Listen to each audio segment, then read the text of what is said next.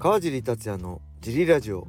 はい皆さんどうもです、えー、このラジオは茨城県つくば市並木ショッピングセンターにある初めての人のための格闘技フィットネスジムファイトボックスフィットネス代表の川尻がお送りします。はいというわけで今日も一人です。よろしくお願いします。なんと今一回収録撮ったんですが間違えてすぐアップしちゃいました。本当はね、えー、土曜日の7 7時にアップする予定だったのが間違っちゃいました。なんで決してもう一回撮り直しです。もう忘れちゃいました。何を喋ったか。えー、本日は土曜日ジムは祝日のため変則営業です。えー、13時から17時に小林トレーナーが来てくれてえクラスはなくてフリーマットですね。自由練習。会員さん同士でミットを持ったり、えー、サンドバッグやったりスパーリングやりたい人やったりフィジカルトレーニングウェイトトレーニング自由に怪我のないように楽しくやってください。よろしくお願いします。はい。そして以前お伝えした UNEXT 格闘技チャンネルの YouTube チャンネルで、えー、配信されてる RIZIN40 振り返りがアップされました。えー、斉藤豊選手と石渡さんペア対、えー、ヤマス、えー、川尻ペア。それぞれ、えー、今回はえキム・スーチョル VS ファン・アーチュレッタの一戦を語っております。僕はまだ怖くて見てません。どうでしょうか？えー、楽しかったとか川尻全然ダメだったとか是非、えー、反応をください。教えてください。怖いです。比べられて見く見比べられちゃうので全然僕が言ってること的外れだったらちょっと怖いんでまだ見れてません。はい。そんな感じでレターも来てます。レターもねちょっとこれちょうどいいレターなんでこれ普段だったら順番ずつ読むんですけどちょっとこれは行きましょう。川地さん小林さんラジオネームマカロニグラタンです。今週末 USC にていよいよパウンド4パウンド。1位ボルカノフスキーと2位マカチェフのタイトルマッチがありますね。素人の私には全く想像がつきませんが壮絶な戦いになるのではと思います。そこで川地さんの予想をお聞きしたいです。よろしくお願いいたします。はい。ありがとうございます。これは喋るの2回目です。えーえー、今週末ね日曜日、えー、プレリムカードは朝8時から、えー、USC ファイトパスのと、えー、YouTube の USC ジャパンのチャンネルで無料で見れます。Fight Pass はお金かかります。はい。そしてメインカードは12時からワウワウと USC ファイトパスのプレミアムプランで見れます。そのメインイベント UFC284 のメインイベントがえー、と pound for pound っていうのは階級を飛ばして、えー、全階級の中で誰が一番強いか。その中の1位の、えー、ボルカノフスキー USC フェザー級チャンピオン。そして2位の、えー、マカチェフ、えー、USC ライト級チャンピオンの2人がなんと戦います。階級1階級上げてボルカノフスキーがライト級で戦います。はい。そんな2人の対戦なんですがえー、っとね僕の予想としてはまずねどっちがケージの真ん中を取るか。これに尽きると思います。距離設定は、えー、遠い距離でジャブを刺したい。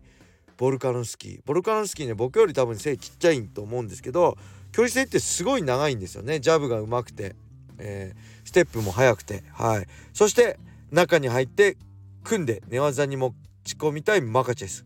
こういう展開になるのかな。その中で後ろにスペースがある中での打撃戦であればまあ階級差だったりまあリーチ差があろうが僕はボルカノスキーが有利ではないかと思います。だからいわゆる真ん中にボルカノスキーケージの周りにを回るのがマカチェフこういう展開だと、えー、ボルカノスキー有利かな。でリーチ差結構あると思うんですけどフェザー級の中でもねマックス・フォロエーとか相手に同じ打撃、えー、リーチされる中でジャブそしてね打撃で打ち勝ってるのでその辺は心配ないのかなと思います。そしてやっぱりボルカノスキーといえば細かいステップそしてね右手のガードがうまいんですよね。右手を顔の前に置いてジャブ打った打ったジャブに右合わせられてもしっかり右手でガードしてくるんでその辺のうまさが見れるかなと思いますねただねマカチェフもね打撃がうまくなってるんですよねえー、前線えー、オリベイラから右フックでダウンも取ってるし、えー、どんどんね、あの、倒せる打撃が打てるようになってきてるんでこの辺も注目です。でまあ試合展開としてはマカチェフのね打撃と組のプロプレッシャーで、えー、ボルカノスキーが逆にケージを背負う展開になるとマカチェフがタックルでドライブドライブってケージまで走っていってね。でケージに押し込んでのケージレーシング。でテイクダウン。いや四つもね強いんですよマカチェフって。四つからの投げがあるんで。それがあればまあマカチェフが有利かなって思います。でマカチェフのね寝技対策として、えー、ボルカノスキーは同じオーストラリアのクレイグ・ジョーンズ。クレイグ・ジョーンズと練習してきているのでそれがどこまで対応できるかだと思います。ただそれでも寝たらマカチェフだと思いますね。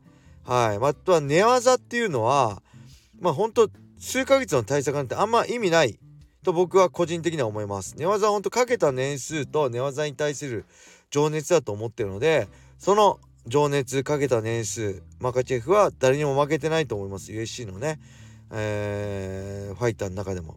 はい。なんでシンプルにいけば打撃のボルカノスキーそして組のマカチェフ。ただボルカノスキーも組が強いです。そしてテイクダウンディフェンスも強い、えー、寝技のディフェンスも強いですね。あのギロチンもほぼ決まりかけてるの意地で抜けましたね。で打撃も先ほど言ったようにマカチェフ強くなってます。倒せる打撃は打てるようになってます。はい。その中で個人的な意見としては自分より火が、え、自分より背が低くて距離設定がね遠い選手がね一番タックル入りづらいです。僕的には。だからマカチェフとしては自分より背の低いボルカノスキーそして距離設定が遠い打撃の距離設定が遠い。なんでちょっと組みづらいのかなと思いますね。はい。そういうのも踏まえてもそれでも僕はマカチェフがテイクダウンして勝つと予想します。ただ一つ気がかりはまあマカチェフは、えー、ダゲスタンの出身。ね。そしてコーチトレーナー。ね、えー、セコンドにはいつもハビブ・ヌルマゴヌルマゴメドフがいたんですが今、えー、ハビブ・ヌルマゴメドフはちょっと、えー、格闘技から遠ざかって家族との時間を大切にするとのことで最近セコンドにも会場にも来てませんね大晦日以来、えー、前回のベラトル290でも無敗のアクメド・マゴメドフが普段だったら、えー、ハビブ・ヌルマゴメドフがセコンドついてるんですけどセコンドついてない中で負けてしまいました。初黒星を喫してしまいました。なんで一つ気がかりはその辺です。うん。ただ僕はマカチェフがやっぱ階級って大きいんでね。マカチェフが勝つと予想します。はい。そんな感じでもう一つレターいきましょう。えー、お世話になっております。Y 口改めスタミナ1番です。現在牛久潤太郎選手が ATT に武者修行に行ってますが出稽古に関して川地さんに伺いたくレーターを送りました。出稽古のメリットとデメリットを教えてください。また出稽古をするにあたり選手が負担する料金体系はどうなっているのでしょうか。差し支えない範囲でお答えいただければ幸いです。はいありがとうございます。えー、言ってますね。で僕は出稽古国内しか行ったことないんで僕的な出稽古のメリットとデメリットはいメリットはいろんな選手と普段練習してないいろんなタイプの選手と練習できることですねまずは。でやっぱりこれ筋トレもそうなんですけど例えば100キロベンチプレスが上がる人がずっと同じ100キロであのー、トレーニングしてっても効果薄くなりますよね。それとまあちょっとそれとは違うんですけどやっぱ同じいつも同じメンツで練習してても新しい刺激ってなかなかないじゃないですか。それがまあ怪我しづらいとかねあのー、メリットもあるんですけどデメリットもでもねあると思うんですよ。そういう意味では新しい場所に行って普段やってない特に ATT と海外だったらなかなかね今現在日本国内で練習でも試合でもね海外のトップ選手とすること練習とか体感することって難しいと思うのでその中で外国人特有のフィジカルだったりタフさ体の強さそして知らない技術だったりを経験できるのはめちゃくちゃプラスになっていると思います。はい。そしてデメリットとしてはまあ一番怪我ですね。やっぱりいつも知ってる人だったら怪我のリスクも減るしあのー、強度もある程度抑えられると思うんですけど出稽古先って知らない技術やられて怪我するリスクもあるしいきなりガチでやられる可能性もある。その辺はあると思います。そして、えー、僕は一番なるよりもね思ってるのはやっぱり自分中心じゃないってことですよね。出稽古っていうのはあくまでもゲストであってメインではないんでやっぱ出稽古の先のコーチはメインの自分のジムの選手たちを一番に考えてますよね。でそれは逆もしっかりで自分のジムでやるんであればコーチだったりトレーナーだったり代表だったりまあ試合がない練習パートナーは自分中心の自分が試合に勝つための練習をしてくれます。そういうメニューを組んでくれます。なんでその辺はやっぱりデメリットではあるのかなと思います。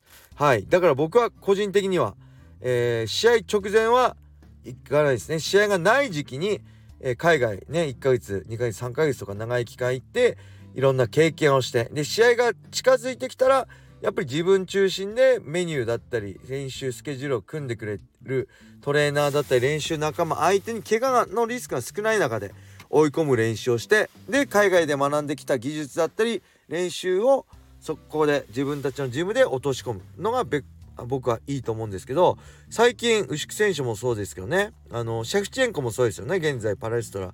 柏に3月でしたっけ？タイトルマッチを控えてる女子ね女子の選手。UC のチャンピオン。なんでそういうのはあんま関係ないのかもしれませんね。はい僕の考えはちょっと古いのかもしれません。えー、そして料金体系。これは国内だったら基本的には無料なんじゃないでしょうか。コネっていうかあの顔いいですか？ってお互い知ってるコミュニケーションの中でいいよって感じ。それがなければ、えー、まあ1日いくらっていうのはあるのかもしれませんね。はい。基本的にプロレーンは結構そういうつながりが一番大事なんじゃないかなと思います。で海外の時はもちろんお金かかりますね。あの事前事業じゃないんで。えー、まあ期間によって違いますか？1ヶ月。まあそこに、えー、滞在する場所があればそれも含めて、えー、いくらいくらっていう出稽古料がかかるでしょう。これは確かえー、ね手数より口数の神田さんがラジオで言ってましたね。是非聞いてください。でこれ聞いてたら神田さんまた月曜日に改めて教えてください。そうすればこれ聞いてる人たちが神田のラジオ行ってくれるかもしれませんからね。チームアルファメールにね3ヶ月ぐらい行ってたんで。結構な金額だったと思います。本当にえー、給料税金引かれた給料分ぐらい1ヶ月とか2ヶ月でかかったんじゃないでしょうか。はい。何万とかじゃなくて10万20万。そういう30万とかねそういうレベルだった記憶があります。詳しくは覚えてありません。すいません。ただそれをを払ってでも行きたい得るものがあると思うかそれだったら国内でやるって思うか。それは個人の考えだと思います。僕が今20代だったら是非アメリカに練習に行きたいなって思います。ただ僕のが日本でトップであればですねはい。僕の場合はまあ日本でトップまで行ってるのでそれだったら海外の練習を学んでみたいなと思いますね。はい。海外に行ったからすぐ強くなれとは別です。はい。そんな感じでしょうか。2回目1回目よりだいぶ長くなりました。どんな話したのか。なこんな同じような話したんだと思います。それでは今日はこれで終わりにしたいと思います。皆様良い一日を。またねあ追加です。えー、その UNEXT 格闘技チャンネルの新しい YouTube の配信をこのラジオの、えー、説明欄に一番上に貼っておきますので是非皆さん見て感想を聞かせてください。よろしくお願いします。それではもう一度再び皆様良い一日を。またね